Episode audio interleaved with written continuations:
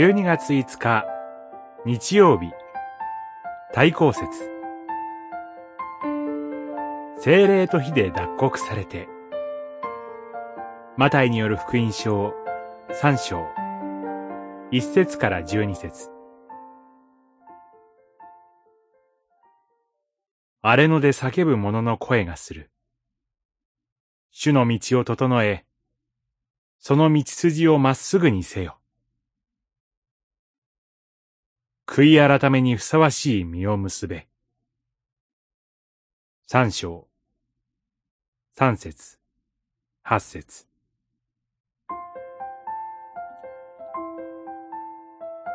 ヨハネはこの箇所で私たちに悔い改めを促しています。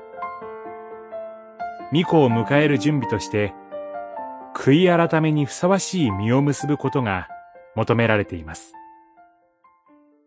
しかし、この対抗説に、悔い改めの実を結ぶには、どうしたらよいのでしょうか。十二節の、麦の実とその殻に、そのヒントがあるようです。私たちの身、心は、本当に柔らかく、傷つきやすいものです。身が剥き出しのままでは危険ですので、これを守る殻があるわけですが、では、皆さんにとって、殻にあたる部分とは何でしょうか？プライドでしょうか？経験や技能でしょうか？あるいは、照れ隠しや虚栄、嘘の類でしょうか？身を鎧のごとく固く守るものが、それぞれあったと思います。しかし、クリスマスに来られる方は、そういった殻を脱穀なさる。そして、身だけを天の蔵に入れてくださる方です。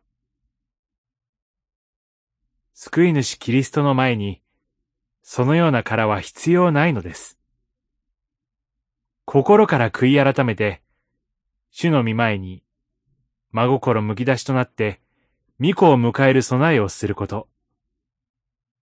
対抗節のこの時、これこそ、私たちに求められていることです。